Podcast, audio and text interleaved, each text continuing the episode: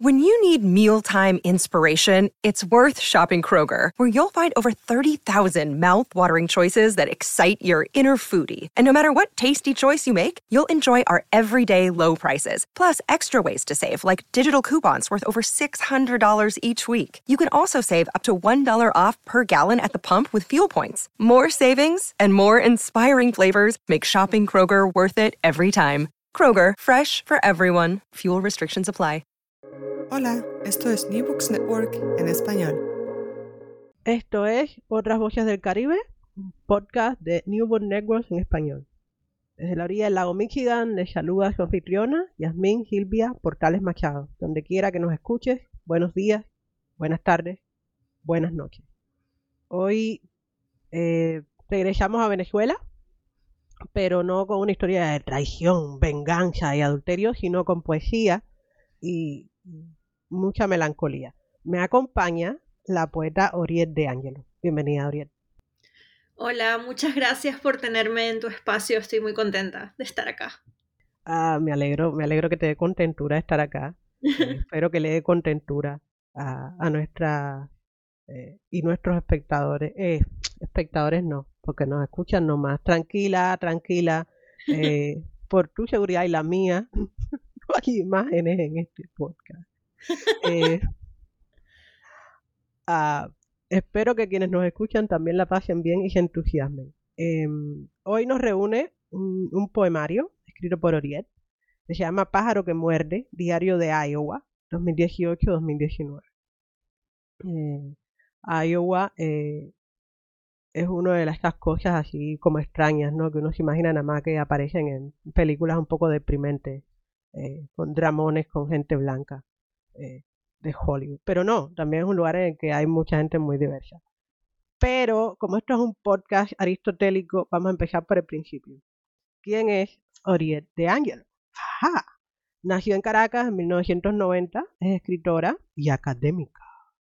Actualmente estudia el doctorado en literaturas hispánicas en la Universidad de Iowa, la misma universidad donde hizo un máster en escritura creativa en español y se desempeñó como editora de la revista Iowa Literaria desde el 2019 hasta el 2020. Antes de ello, Oriel estudió Derecho en la Universidad Católica Andrés Bello de Caracas y tiene un magíster en Digital Communications and Media Arts de DePaul University, Chicago.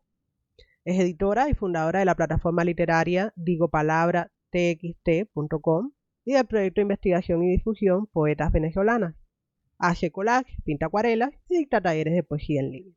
Es autora del poemario Cardiopatía, que fue primero premio para obras de autores inéditos en 2014 y luego fue publicado por Monte Editores en 2016, que no es poca cosa. En 2015 obtuvo el segundo lugar en el primer concurso de crónicas de la Fundación Seguros de Caracas y en el 2016 el tercer lugar en el concurso iberoamericano de poesía Letras de Libertad de Un Mundo Sin Mordaza. Es responsable de la selección y prólogo de la antología de poesía venezolana Amanecimos sobre la palabra, eh, publicada por Team Poetero Ediciones en 2017. Y sus poemas aparecen en diversas antologías publicadas en Venezuela, Argentina, México, España y Ecuador. Además, tiene un excelente GPA en la Universidad de Iowa. ok, eso es como el, el pitch meeting formal. He ajustado un poco el currículo que tienes en tu propio sitio web. Pero yo te pregunto, para un público que no necesariamente le interesan las publicaciones, sino un lado un poco más informal de ti, ¿quién eres? Hmm. Pues siempre me defino como mujer migrante venezolana en Estados Unidos, eh, independiente, muy importante. Eh, mujer migrante venezolana independiente en Estados Unidos, escritora. Em, y creo que eso me resume bastante bien, eh, porque habla de quién soy, de dónde vengo y lo que hago. Eh, así que creo que eso, eso es lo que soy. Revelación, también tiene un gato. Tengo un gato. Tengo un gato negro, también migrante venezolano, dependiente, porque depende de mí, pero sí, tengo un gato. Me lo traje de Venezuela en el 2015 ya va a cumplir nueve años, así que también gato migrante, con pasaporte, a diferencia mía. Mira, mira, mira tú. Las paradojas del mundo. Hay un hay una novela de Michael Crichton, Congo, en que comentan que eh, a, ciertos, a ciertos gobiernos autoritarios les preocupa más salir en televisión maltratando especies en peligro de extinción y mascotas que a sus ciudadanos. Impresionante. Eh, ¿eso, ¿Eso te suena? Mm, no me... Sí, bueno. Mm, mm, me, me, me, resulta familiar, pero, pero bueno. Vamos a dejar eso. Eh, porque estamos hablando de Iowa, no, no, no directamente de Venezuela ni de Cuba. Estamos hablando de Iowa. Eh, Pájaro que muerde, Diario de Iowa 2018-2019, tu más reciente poemario. Tiene... ¿Cuántos poemas? Esto, esto es excelente porque ha numerado los poemas. Oriel no ha salvado el, problema de, de, la indexación. Tiene 40 y... Momentico que estoy leyendo el número romano. Exacto. Tiene... ¿49? Sí, posiblemente. Sí. Porque el anterior es XLV1, que eso es 46. Y el siguiente, yo creo que aquí hay un typo, porque el siguiente es XLV1V, lo cual no ah. tiene mucho sentido. No tiene mucho sentido, tienes razón. Ah, oh, este libro ahora además es un tesoro porque tiene un typo mágico. Increíble. y nos acabamos de dar cuenta. Un typo en el número, en el número romano. Esto es genial. Y en el último, además, ¿no? Como si nos hubiésemos. Porque salta de números, ¿no? Salta del. De 46, 46 a un número que no existe en romano. Porque en romano esa combinación no existe. ¡Ay, ah, qué loco! ¡Qué maravilla! Es un libro mágico. Voy a empezar a decir que es intencional. Sí, claro que sí, mujer, es intencional. Ahí hay una revelación. el gato negro metió la pata ahí. Exactamente. Cero error. Estrictamente hablando, el libro tiene 47 poemas. Eh, y el, final, el, poema final tiene un número mágico. Eh, ¿De qué se trata? Pájaro que muerde, Diario de Iowa, 2018-2019. Eh, pues durante el año 2017-2018 yo empecé a sufrir una depresión que hizo que no pudiera escribir ni leer. Em, y para una estudiante, primero para una escritora, eh, eso es algo bastante complicado y, me frustró mucho.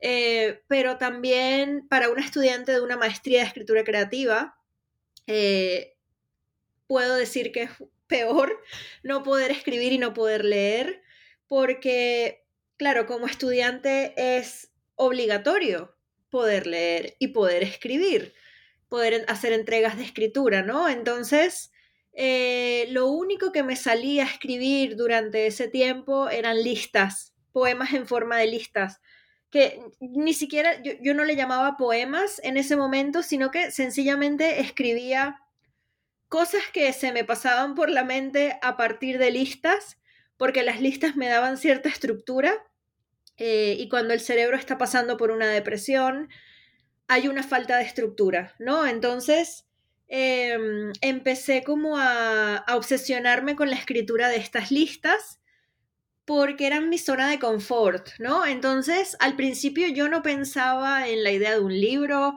no pensaba en que era poesía, no pensaba en que era material literario, solo pensaba que era yo, entre comillas, desahogándome en mi blog, porque además eran textos que yo empecé a publicar en mi blog cuando nadie lee blogs, ¿no? Entonces era también un espacio de libertad para mí, porque sabía que nadie lo estaba leyendo pero luego me di cuenta que sí, que la gente lo estaba leyendo, la gente eh, en Facebook lo comentaba y lo leía y preguntaban qué era esto y, qué estaba pasando, ¿no? Entonces también era una forma para que yo pudiera salir al mundo estando en un, en un, en un hueco depresivo, ¿no? Entonces surgió así y a ver, se publicó este año y apenas el año pasado surgió la idea de recolectar esos textos y, dije, bueno, voy a armar un libro con esto porque quizás haya algo interesante.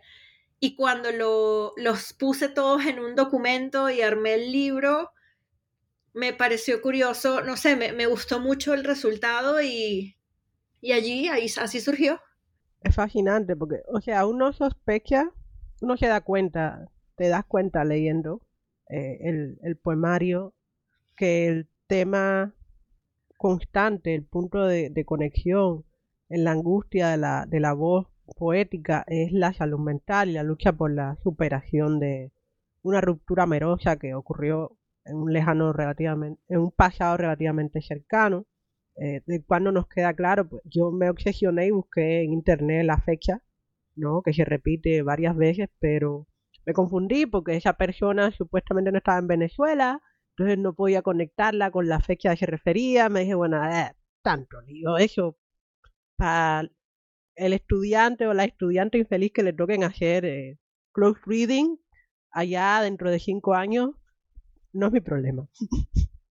Habrá que inventarse una teoría para quién es este misterioso C. Mm, pero em, el, el, libro es mm, para mí más que un, una historia de amor, de amores, ¿no? Porque está el, el amor eh, sensual que, que, la voz poética siente posee, pero también está el amor de las personas, eh, la amistad y las relaciones filiales, ¿no? Parecen mantener a esta, esta, esta persona por lo menos con el cuello por encima del agua. Hasta que. Y eh, me conmoví en ese sentido porque habla de la salud mental y de las luchas desde una primera persona, que es poco frecuente, eh, es poco frecuente que sea tan transparente en poesía, ¿no? Y en ese sentido me parece, no solo fue terapéutico para ti, es y será terapéutico para quienes lo leamos y podamos relacionarnos con la experiencia me parece que puede ser útil también para las personas que no entienden, porque no han experimentado este tipo de angustia. ¿no? Eh, y por eso te agradezco también. No solo que te hayas tomado el trabajo de publicar en el blog creyendo que nadie te oía, sino que te hayas tomado el trabajo de compilar y, circular el libro.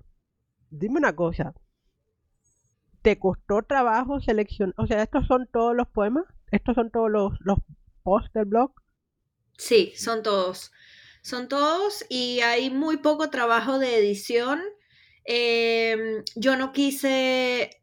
E, esa, ese es mi dilema con el tema de los diarios y creo que eso es lo interesante de que haya estado publicado primero en el blog. Yo no borré las entradas.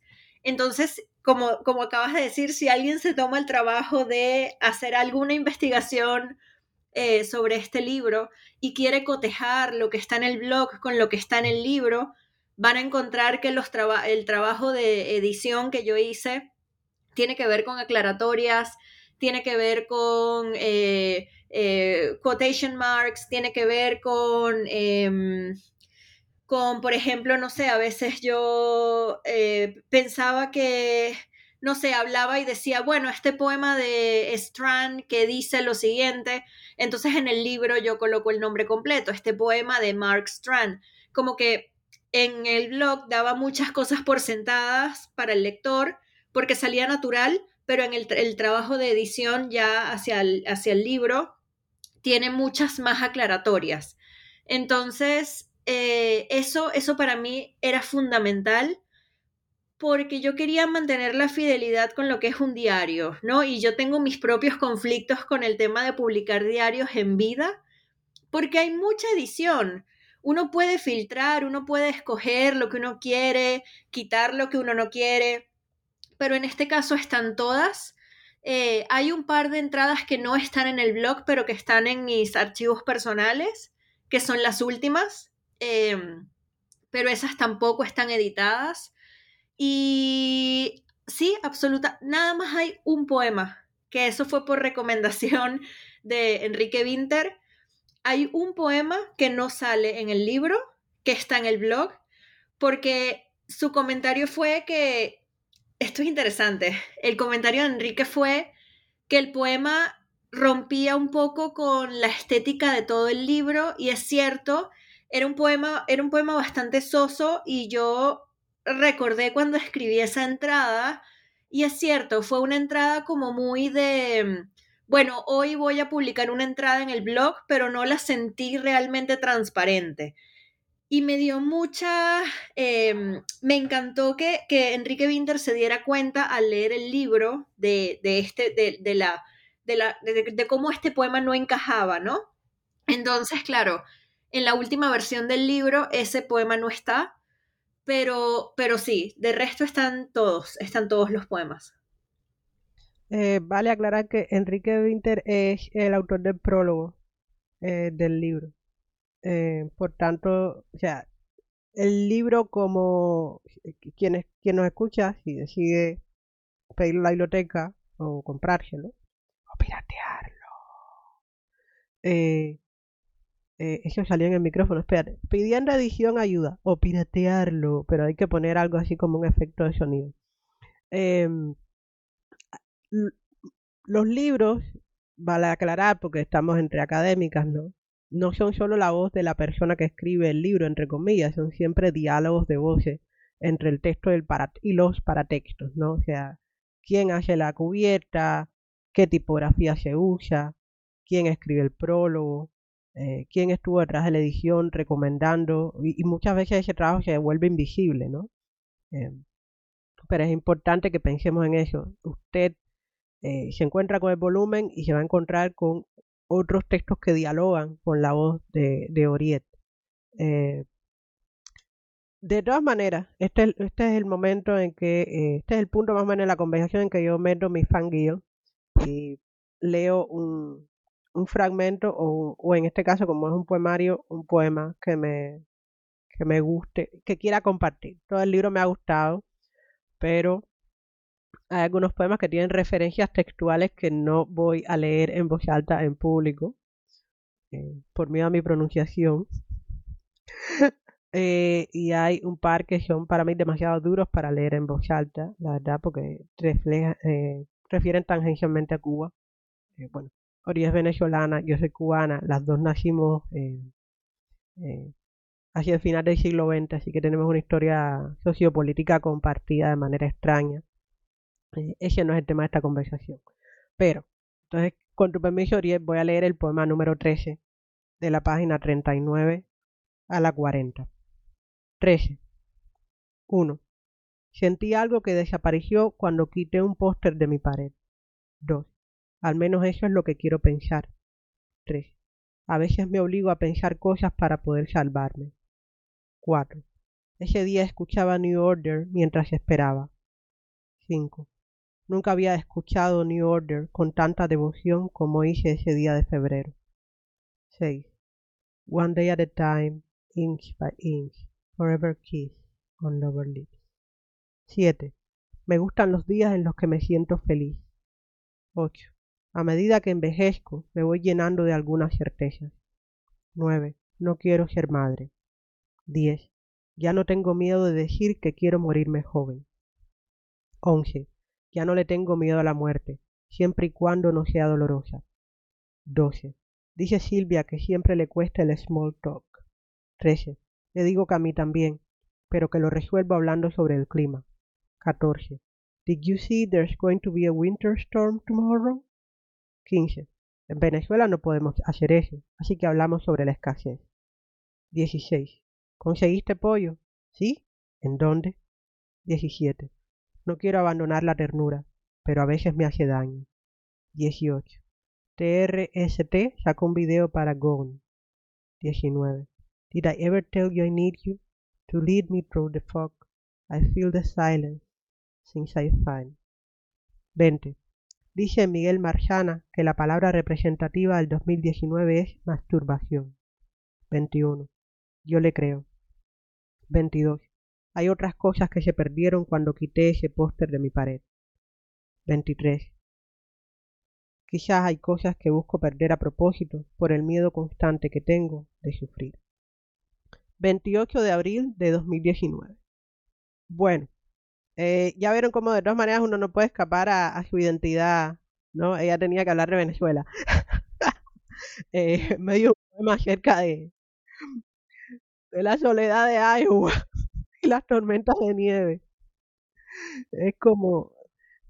hay cosas persistentes, ¿no? O sea, eh, un libro siempre es una proyección de tu identidad. No importa si escribes poesía o ensayo, estás expulsando. Entonces, eh, para, para la gente de Cuba, el ejemplo supremo es José María Heredia, que está viendo las cataratas de Niágara y se pregunta dónde están las palmas. Man, estás delante de las cataratas de Niágara. palmas. ¿Qué?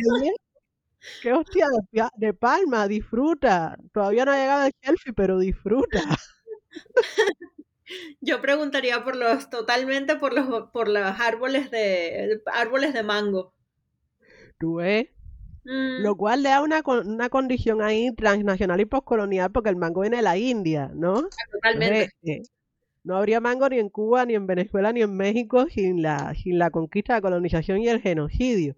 Algunas cosas buenas salieron al final de todo, tú sabes, las telenovelas, José José. El mango. El mango. Me eh, encantaría que en Iowa pudiésemos, exacto, que en Iowa pudiésemos... ¿Te gustan las arepas? ¿Cómo?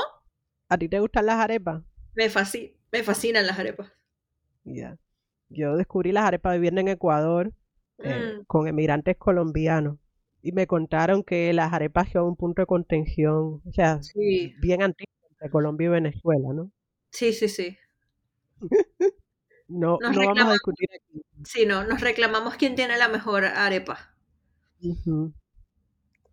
Entonces, hablando de influencias y de reclamaciones de quién tiene la mejor, eh, vamos a hacer una curva hacia la crítica literaria. Este es tu segundo poemario, eh, ¿no? Y ya tienes tú una historia no solo como poeta, sino también como editora y como promotora de, de voces femeninas con tu trabajo Poetas Venezolanas. ¿Cuáles son tus influencias más importantes? Pues la que siempre nombro es Millo Vestrini, que es una poeta venezolana. Es mi mayor influencia literaria, me encanta la tenacidad de, su voz. Em, también me gusta mucho Jacqueline Goldberg, ella es una también una poeta venezolana que me ha enseñado muchísimo. Em, y su poesía también es un verbo muy afilado.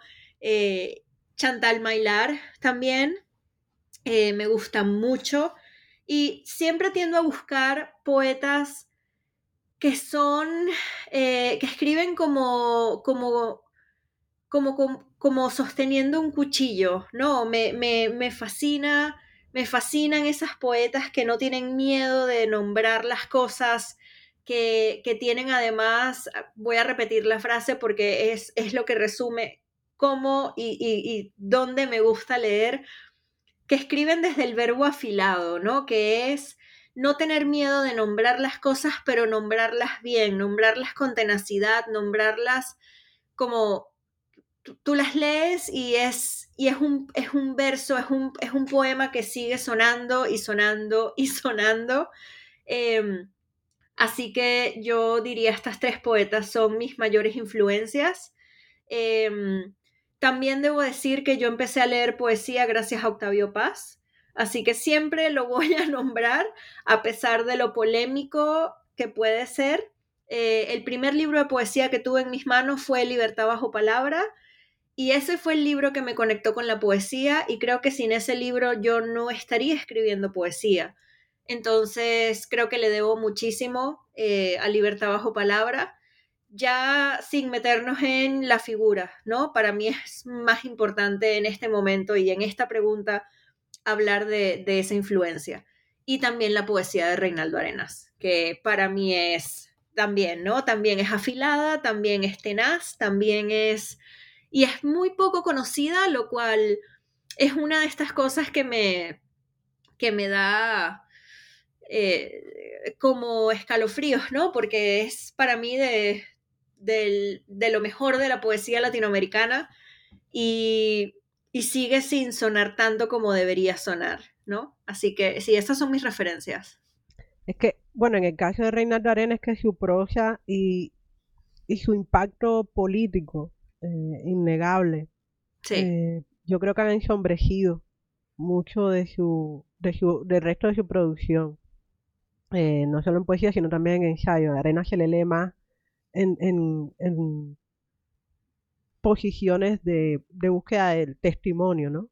pensar su narrativa y su, su narrativa como testimonio y su testimonio como testimonio y, y, y el resto de él se olvida. Es un poco, se ha convertido un poco, comparte un poco la maldición de, lo, de, la, de, la novel, de las novelas nacionales, ¿no? Lo que en el exilio, entre comillas. Se, le lee pero no se le lee. Claro. la mayoría de la gente le lee en busca, en busca del, de la experiencia política, que, que es real, pero eh, yo creo que se pierde mucho por el camino. Parecido a lo que, lo que tú decías de tu experiencia con Cortázar, ¿no? O sea, es un tipo súper polémico, pero no podemos dejar pasar la riqueza de su literatura en sí mismo. Eh, para mí también es complicado. Sí. Es curioso que la poesía de, de Arena se editó primero en España y luego en Argentina. Inferno. Eh, y no existe, no existe ninguna edición que yo sepa de su poesía en Cuba. No existe. Yo creo que esta gente, eh, los guineros, La Luz, yo creo que hicieron un par de antologías en que incluyeron poemas de él. Ok. Eh, pero no estoy segura, porque sí sé que el director de, la editorial es fan de la poesía de Arena, pero igual, o sea, cuando dirige una editorial no, no está ahí, a menos que, seas además, tengas además millones, no estás editando solo lo que te gusta, ¿no? Exacto. Entonces, no, no sé, tengo idea, pero no, no podría darte la seguridad ahora. Aquí el Trivia Challenge para quienes nos escuchan. ¿Ha sido publicada la poesía de Reinaldo Arenas en Cuba? Tan, tan, tan, Quien responda se gana un podcast gratis. La poesía completa. Nada, la poesía completa nada, todavía. Falta. Falta. Eh, falta un poco. Eh, bueno, siempre es poco, en términos históricos siempre es poco. Triste consuelo. Exacto. Ah, regresemos al eh, regresemos a lo que nos convoca, que eres tú. Entonces, la otra parte es, tú eres no solo creadora, sino también editora. ¿A ti te cuesta conciliar, pensar la literatura desde distintas perspectivas? Porque eres, eres estudiante de doctorado, has sido editora y promotora y eres escritora tú misma tú tienes como un switch, como una triple personalidad o sientes que las tres conviven en ti felizmente? ¿De que, cómo, ¿Cómo lo haces tú? Depende del día que me lo preguntes. si me lo preguntas eh, en un buen día, te voy a decir que las tres conviven felizmente dentro de mí. Si me lo preguntas durante un mal día, te voy a decir que estoy en cualquier momento de tener un burnout, em, porque sí es muy difícil, sí es difícil.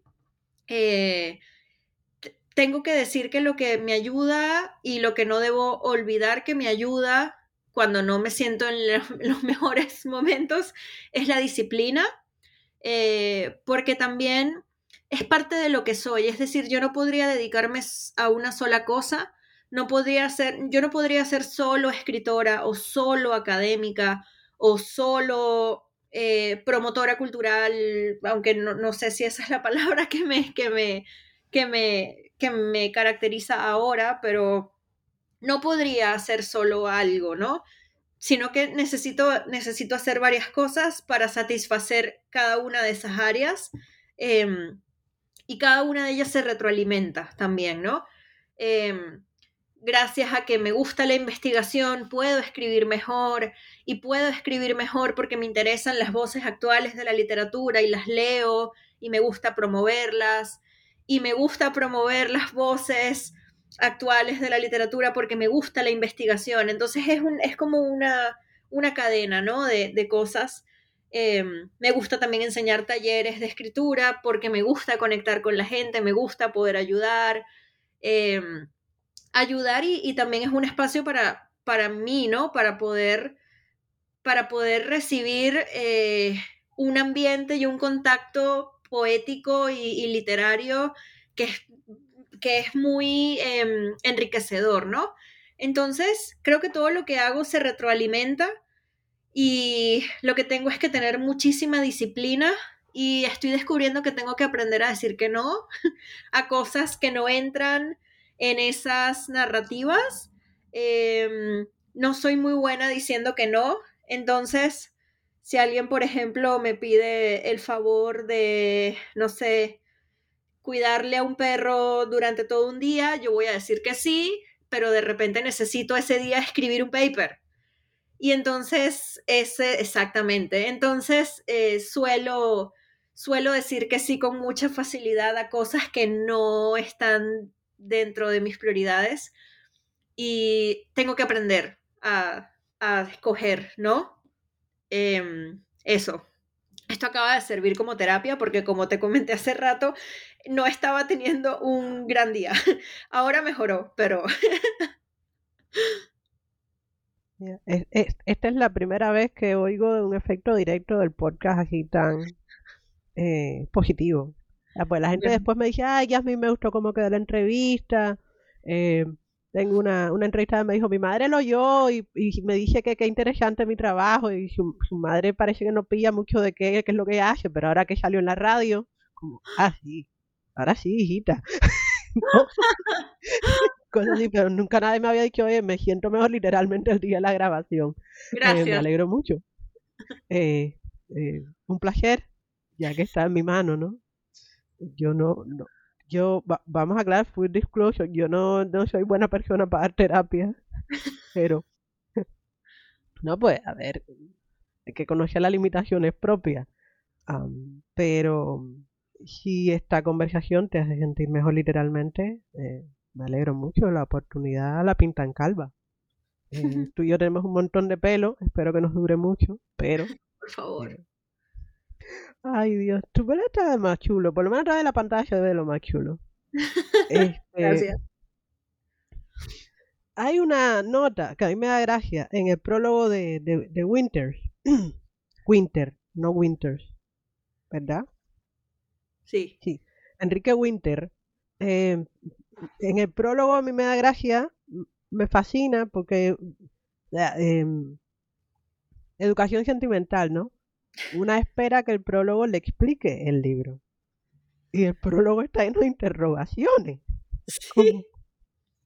Y hay un punto en la página 8 en que el prólogo se, se dobla sobre sí mismo. y dice Winter, ¿será esa la vuelta de la poesía confesional o nunca se ha ido? Me disgusta escribir con signos de interrogación me parecen redundantes cuando toda escritura valiosa, como la de pájaro que muerde, lleva ese signo consigo, arrastra una duda. Y, ya desde Aristóteles, la pregunta es la única manera de aprender. Lo que le faltaba a los presocráticos, él decía. Sin embargo, leo este libro y solo se me ocurren preguntas, quizá para defenderme de sus enunciados tan certeros, pero pronto aparecen otras y uno puede pensar que las dirige la poeta a alguien a quien amó o quizás sea más ancho su registro y las dirija a sí misma años atrás, a nosotros en ella. Empiezo a responderlas con evasivas y recuerdo que tampoco me gusta escribir en primera persona, y menos tratándose de un texto referencial, de pensamientos como los de esta introducción para poemas que aún no lee quien tiene el libro entre sus manos. Pero de qué otra forma podría aconsejar honestamente la entrada de en esta propuesta desbordante de una individualidad que se deshoja. Fin de la cita.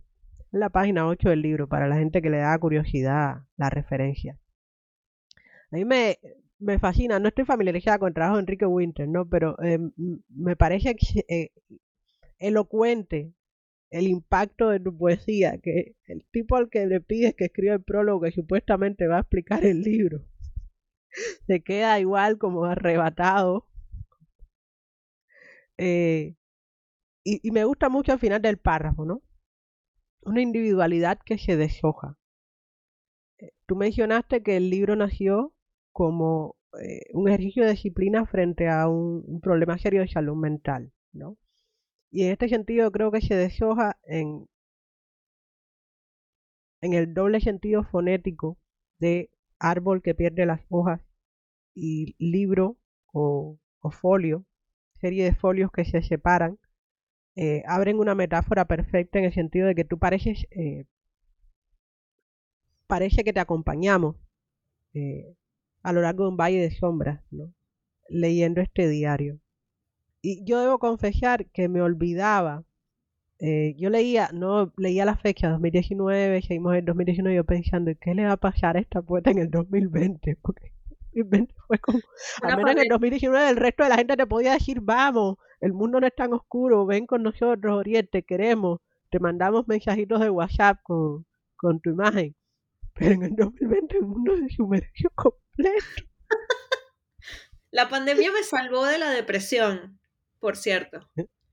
No joda. Ay, espérate, censurado. No me digas. Sí. Sí. La pandemia fue lo que fue lo que me ayudó a, a encontrar la calma que yo necesitaba de la vida diaria para poder enfocarme en mí misma y en el encierro, ¿sí?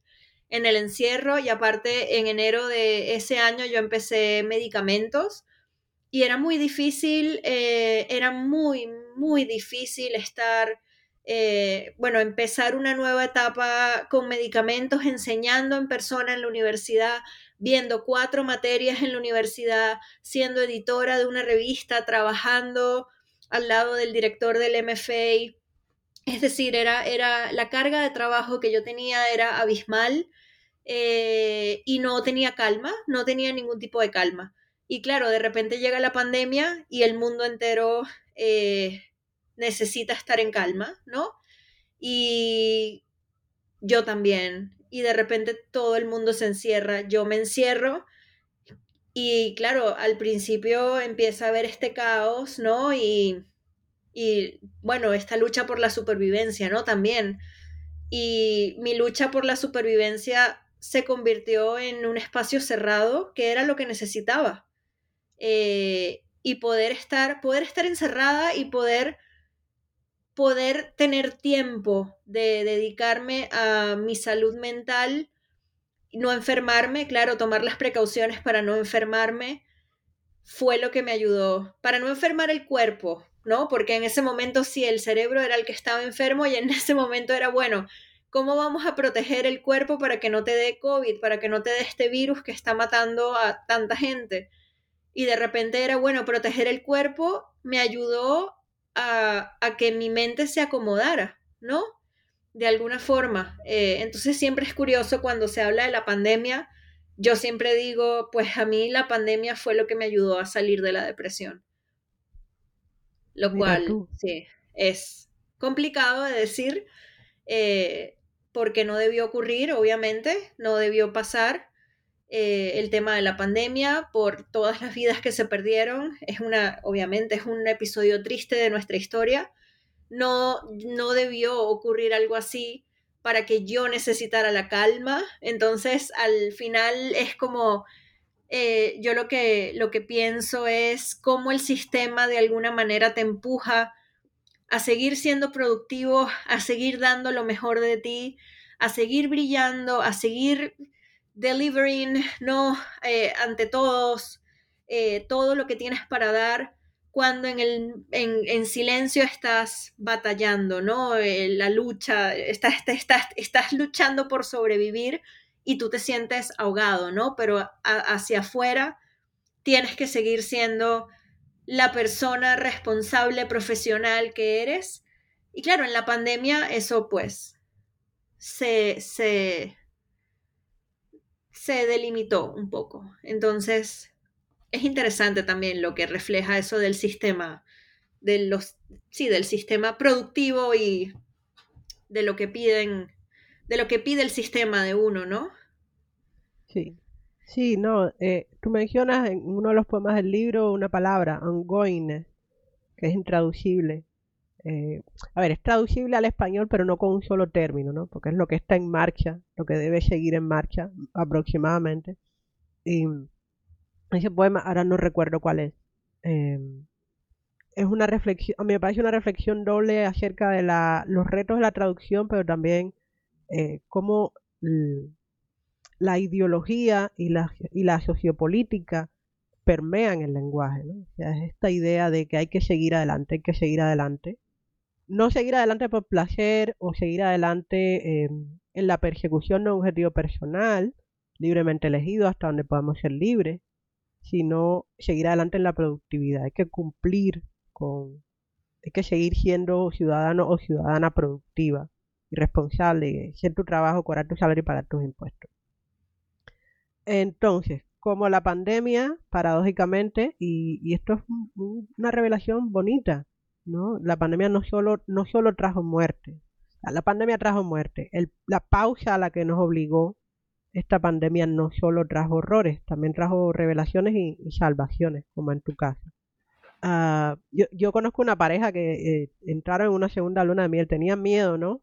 De estar eh, todo el tiempo encerrados, pero no descubrieron que, que, su relación era lo suficientemente fuerte como para resistir eso, y ahora están como muy, muy happy. Interesante. para que tú veas, o sea, la cantidad de gente que firmó para divorcio después de esto también es escalofriante a mí me parece paradójicamente sano, ¿no? O sea, es mejor darse cuenta a los 5 años que a los 15. Totalmente. Eh, de relación. Mm, pero, pero sin duda es, triste. Entonces, regresando a lo que quería. Eh, la pandemia te permitió salir del hueco. Entonces, ahora yo te pido, por favor, que nos dejes algo hermoso de ti. ¿Nos lees un poema? Sí, claro que voy a leer el poema que está, ya no voy a decir los números porque acabamos de descubrir que los números no son los que son. Entonces voy a leer el poema que está en la página 105. Tiene también, eh, bueno, voy a leerlo. A veces me pregunto cuántas plantas me caben en el cuerpo. Aceite esencial 0,5% de composición muy variable. Por inconforme, quiero dibujarme unas en los brazos. Por impaciente, trago cápsulas infinitas incapaces de saciarme. Ácidos valerénico, ácido beta cariofileno beta, cariofileno, el valeneral, valerenorama y acetoxivalerénico. Trago y trago, me adormezco, pero el estómago no olvida el ardor ese ardor. Se me hace difícil explicarlo. Digamos que parece una contracción en el pecho, o un ataque al corazón, o el rugido de un tigre en el centro de los nervios. Digamos, ácido gamma animinobutúrico, glutamina, arginina, trazas de alcaloides. Mezclo varias cápsulas distintas. Perdón, mezclo varias cápsulas distintas composiciones químicas. Ya perdí la cuenta, diez, quizá once. Me adormezco, no me calmo. Tengo un tigre en el centro del estómago, tengo una planta que crece en el centro de mi estómago, hierbas que también sirven para la neurosis, un jardín entero dedicado a mi cansancio. 24 de noviembre de 2019. Eh, Spoiler alert. Quiero dibujarme unas plantas en los brazos, acabó siendo cierto. ¿No? Así es, terminé tatuándome muchas plantas en los brazos y un pájaro. Así que sí, ya tengo todo mi brazo tatuado con plantas y pájaros. Esto, es maravilloso. Eh, esta es una de las oportunidades que yo ah, extrañaba de cierta manera de ser periodista. Eh, estos diálogos con la gente que escribe libros y ver cómo eh, las cosas que hacen tienen impactos en sus vidas. Eh, disfrutar ese tipo de revelaciones y poder compartirlas, ¿no? Me parece, me pone, me, hace sentir orgullosa de mí misma, ¿no? estoy haciendo algo bueno con esto. Eh, no es solo una celebración de, mi, de mis obsesiones de fangirl y las recomendaciones de mis amistades. Porque, ah, yo llegué a Oriet porque tengo un, un compa venezolano en el, doctorado acá en Northwestern y le dije, oye, mira, necesito gente de Venezuela, estoy buscando poetas de Venezuela, recomiéndame algo ahí. Me mandó por WhatsApp como cuatro nombres. Eh, y Oriet fue la primera, bueno, hasta ahora es la única que ha respondido. Eh, diversas eh, aventuras y desventuras digitales. Pero es como las redes que se tejen, ¿no? Las redes transnacionales que se tejen y... Es José, ¿no? Eh, sí, del Pino, José del Pino. Que también es poeta, pero... Mi pareja. ¿Eh? Fue mi pareja. ¡Oh! Ok. el giro de la telenovela. Sí. Delfino fue tu pareja. ¡Ay, qué emoción! Sí, sí. Aquí hay material para ensayos para los próximos 20 años. Pareja literaria que vino de Venezuela a Chicago, ¿sí? Ya. Mira tú. Entonces, el tiempo, eh, yo me recuerda, hay un poema, fue el que leí yo, el que leíste tú u otro, eh, que hablas de estar en extrañar Chicago. Porque, ah, porque tú hiciste ah, el Master de Digital eh, Art, lo hiciste aquí en DuPaul. Sí. Y eh, van a ver también en el, en el libro que ella extraña Chicago, le encanta Chicago. Una, una cosa que comprendo porque Chicago es una ciudad súper genial. Bellísima, sí. Bellísima, aquí al lado del lago, eh, con historia y no sé qué. Yo creo que la gente en general es bastante chévere en Chicago. Sí es, sí es. Sí. Eh, igual el clima, ah, vamos a, a, reconocer también, en invierno es una ciudad muy dura. Sí, el menos 20 grados es difícil de. Sí. Sí, a menos 20 es difícil. Mi primer invierno fue cuando llegó el vórtice polar acá a la ciudad de Chicago. Oh, Dios, me acuerdo, ya yo estaba acá en Iowa, sí. Ya yo estaba acá. libraste, eh, o sea, no, pero no vivimos, vivimos acá el, Polar Vortex acá, sí, sí, sí. Ah, pasó por encima usted antes de llegar a nosotros. Sí, ah. y no, no podíamos salir porque, claro, te decían, si sales y respiras, se te pueden congelar los pulmones. Y era como, ok, entonces nadie va a salir de su casa. Y fue, fue como una, una antesala a la pandemia, ¿no? Porque la universidad canceló clases por primera vez en 15 años. Wow. Sí, sí, sí, sí. No, aquí yo recuerdo la imagen más elocuente que le compartía a mis amistades era que la autoridad de transporte le pegó fuego a las líneas del, metro para evitar que se contrayeran, porque la temperatura era tan baja que las líneas, eh, las ferrovías, empezaron a cambiar de, tamaño. Oh, wow. Ese tipo de frío, el frío que hace que el metal se contraiga. Yo tengo un hermano en Montreal y él se burlaba de mí. ¿Cómo es posible que en Montreal haga menos frío que en Chicago? ¿Qué has traído? ¿Qué has llevado a esa ciudad? que no es mi culpa, po. Sí, la, gente se sorprende con, la cantidad de frío del Midwest, sí. Sí. Pues claro, no está tan al norte como Canadá. Eh, y entonces hay una ilusión, pero es una ilusión, o sea, no tiene nada que ver con conocimiento científico, ¿no? Que debería haber menos frío. Pero no es cierto. Igual, el frío de Chicago y el frío de Iowa no, no nos detienen. Entonces, estamos como en la curva final de la conversación y tengo que preguntarte por qué la productividad. ¿Qué estás haciendo ahora, Oriet?